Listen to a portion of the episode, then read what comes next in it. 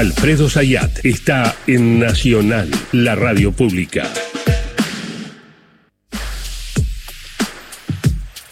Eh, la carta de Juntos por el Cambio. Hablemos de la carta de Juntos por el Cambio, sí. Sí, y eh, me parece interesante ver, además de algunas cuestiones eh, técnicas, económicas, financieras, que hay un deliberado objetivo político. Ese deliberado objetivo político es de generar una desestabilización financiera muy, muy fuerte que eh, les permita al próximo gobierno ingresar en una situación de caos, pero el caos generado previo a asumir. ¿Con qué objetivo?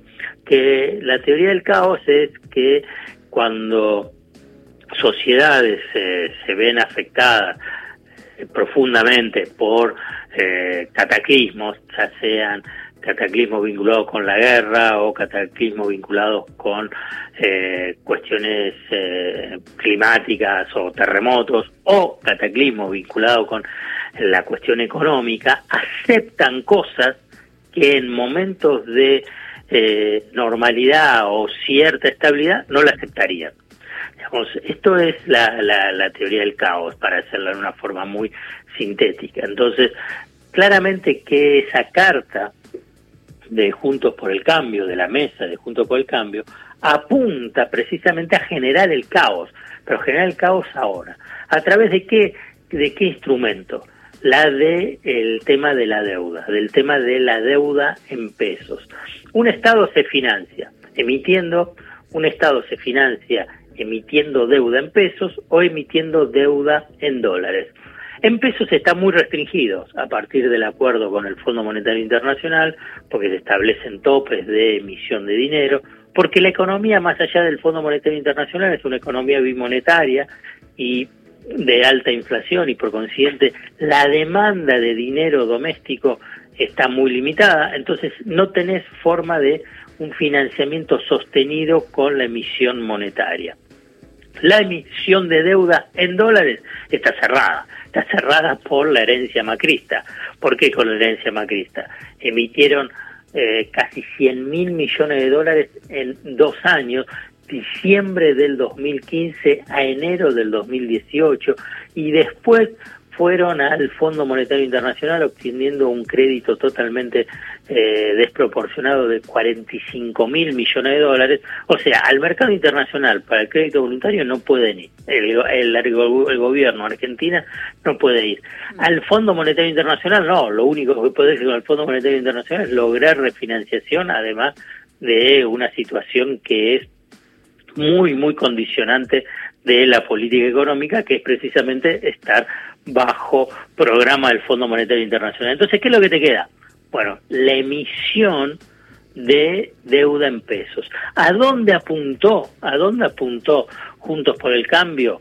Los economistas de Juntos por el Cambio, es decir, ah, bueno, esa deuda es insostenible, es una bomba y en última instancia adelantando que puede llegar a reperfilarse. Reperfilarse es refinanciar o en todo esa, caso esa palabra que el inventó default. el propio ministro de economía en ese momento para no decir eh, default. default. el default eh, decir el, la carta de Juntos por el Cambio a la que está refiriéndose Alfredo Zayat y que dice que instala un poco esta idea de o quiere instalar la intención es instalar esta idea del caos se titula están dejando una situación peor que la de 2015, o sea, al menos se hace cargo que estaba mala la de... Ah, no, 2015. No, 2015 no. es la que 2015 dejó... 2015 es la del kirchnerismo, pero, nadie se hace cargo Alfredo... de nada. Bueno, pero pará, que quiero leer el sí. título. Están dejando una situación peor que la de 2015 y una bomba armada para todo el pueblo argentino. Hay, Alfredo, hay, dos instancias, porque cuando asume Alberto Fernández no solamente estaba el tema del FMI y el, el, crédito impagable que habían tomado,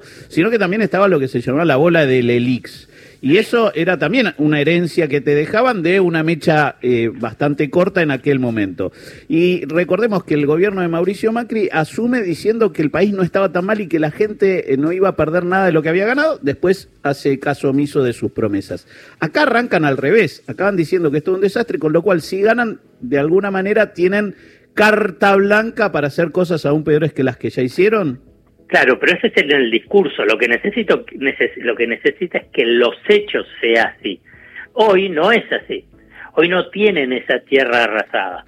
Entonces, ¿qué es lo que buscan? Es precisamente poner dudas sobre el tema del financiamiento de la deuda en pesos. ¿Para qué? Precisamente para que el gobierno de aquí hasta diciembre no tenga financiamiento en pesos. Porque si te dicen que la van a reperfilar, que no la van a pagar, si vos tenés deuda en pesos, ¿qué es lo que haces? Los grandes inversores, los bancos, bueno, lo venden, la venden, venden esos claro. Buscan eso.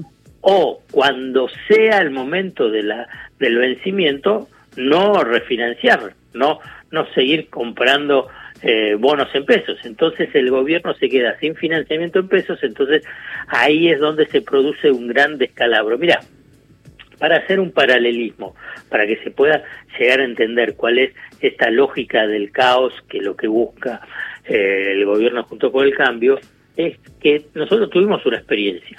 Tuvimos la experiencia en 1988-1989, con Domingo Felipe Cavallo en la oposición en el gobierno de Raúl Alfonsín. Raúl Alfonsín necesitaba eh, los desembolsos en una situación muy crítica, ¿no? En una situación muy crítica vinculado con el acceso precisamente al financiamiento en pesos y al financiamiento en dólares, necesitaba los desembolsos de dólares del Banco Mundial y del Fondo Monetario Internacional. ¿Qué hizo Caballo?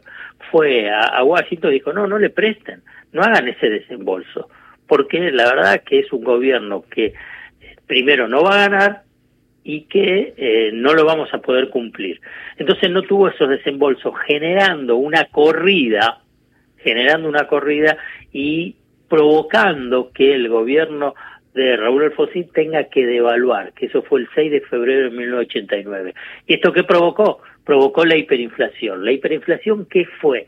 Ese factor que yo te mencionaba al comienzo, tipo guerra, tipo terremoto, digamos, situaciones límites que la sociedad padece y que después acepta condiciones y medidas que en situaciones normales no aceptaría. ¿Qué es lo que pasó? Con el menemismo, con el tema de privatizaciones, de regulaciones, apertura económica. Es importante lo que estás planteando porque hay una intención también de Juntos por el Cambio, eh, también con esta idea de que van a, ganar, ¿no? Ellos también, también aunque tienen un montón de diferencias y todos ellos se ven ganadores en el 2023, juegan eh, con esto, pero se ven ganadores si aún, por ejemplo, Sergio Massa y al gobierno no le va bien por eso también refuerzan esta idea, ¿no? Digo, ¿esto apunta directo contra Sergio Massa? Contra Sergio Massa, contra el gobierno de Alberto Fernández, contra el peronismo. Como bien decís vos, digamos, ellos dicen, nosotros ya vamos a ganar, pero para poder digamos, asumir el gobierno en diciembre y en mejores condiciones, es que necesitamos que haya tierra arrasada. Tierra arrasada es vinculado con el tema de la deuda y a partir de ahí poder avanzar, como bien lo adelantó Mauricio Macri y sus economistas, y también Rodríguez Larreta y Patricia Bullrich, es hacer lo mismo y más rápido. Y más Todo rápido.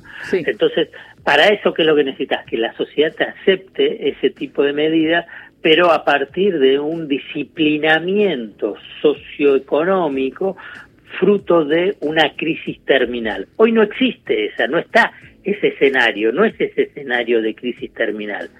Esto es un punto importante para, para remarcar, cosa que el Juntos por el Cambio a través de este comunicado quiere instalar y quiere provocar.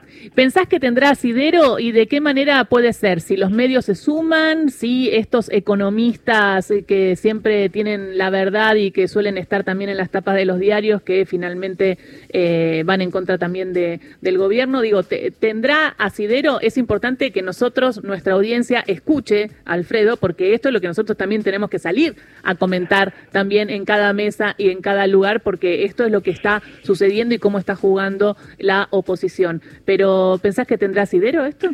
Mira, digamos, la, la clave acá es la respuesta política del gobierno y claramente ayer eh, estuvo eh, expresada, digamos, hubo toda una serie de un hilo de tuit de Alberto Fernández, del presidente, un hilo de tuit del viceministro de Economía, Gabriel Rubinstein, y también desde el propio ministro de Economía, eh, Sergio Massa, saliendo al cruce saliendo al cruce precisamente de esa, de esa estrategia de desestabilización de Juntos por el Cambio. Si tenés un gobierno activo para tratar de enfrentar esa, esa situación, esa, esa estrategia de desestabilización se puede contener. Lo, un punto central es políticamente entender esta movida, políticamente cómo intervenir para neutralizar esa movida y tercero es después tener gestión, gestión vinculado de la administración de la deuda,